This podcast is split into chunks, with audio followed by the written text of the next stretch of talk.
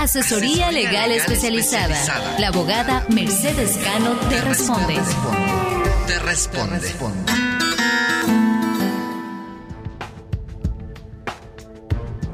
Buenos días, Coco. A usted y a la mesa de trabajo, eh, un saludo desde Nueva York.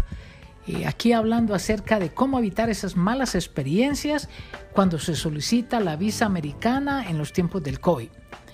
Lo primero que deberíamos de pensar o averiguar es qué está pasando hoy durante la pandemia.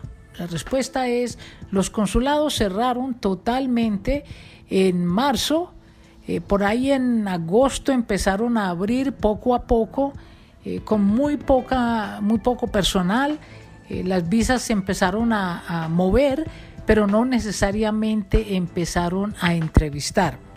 Últimamente yo diría que en los últimos eh, quizás 20 días están empezando eh, a llamar a personas, pero en casos muy únicos, a entrevistarlas.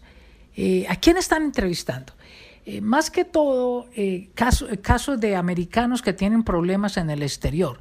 Se les perdió el pasaporte americano, necesitan un acta de nacimiento de un niño eh, tienen algún inconveniente en el país donde están.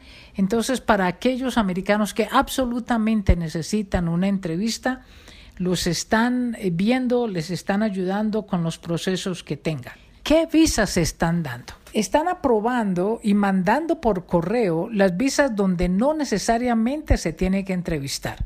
Por ejemplo, visas de estudiante, renovaciones de visas de estudiante, que es la F1, las visas de artistas, la O1, las visas de inversionistas, porque todos estos eh, trámites se hacen más que todo por Internet, se presentan al consulado a través del Internet y los aprueban. Entonces la persona, si no tiene ningún récord ni ningún problema, eh, usualmente se les puede dar esa visa y se les puede mandar por correo. Entonces el consulado ha eh, avisado que las visas donde no hay entrevistas se van a otorgar y se van a mandar por correo. Esto todo es para evitar que la persona tenga que ir personalmente a una entrevista. Eh, ¿Qué casos de emergencia, eh, digamos, se pueden tratar de hablar con el consulado? Si su familiar tiene que estar legal en los Estados Unidos, un residente o un ciudadano americano, está muy enfermo, enfermo de gravedad, eh, y usted es la única persona, el único familiar inmediato, digamos, la mamá, el papá o la esposa, y usted tiene que viajar a cuidarlo, yo diría que esa es una visa que se puede tratar de tramitar, una visa normal y después se volverá una visa humanitaria. Son bastante raras, difíciles de conseguir, pero en un caso de emergencia de esos, pues toca al menos hacer todo lo posible por conseguirla. Yo estuve mirando la página del consulado de México a ver qué es la información que están dando. Hay bastante información. Yo creo que ellos todo el tiempo que estuvieron cerrados y estuvieron trabajando muchos desde su casa, han mejorado muchísimo las páginas, las han vuelto bastante amigables y hay bastante información de los procesos. Eh, hay varias clases de visas, las de, las de turistas y las de inmigrante.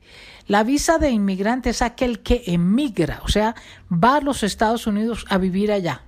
Se va a radicar en los Estados Unidos, ya sea porque se casó, ya sea porque su padre o madre lo está pidiendo o su hijo, y la persona va a entrar a radicarse, a trabajar y a vivir en los Estados Unidos. Esas son las visas de inmigrante. Las otras visas son diferentes clases de visa de no inmigrante, ya sea turista, estudiante, inversionista, etcétera. Eso es porque la persona entra por determinado tiempo y volverá a salir.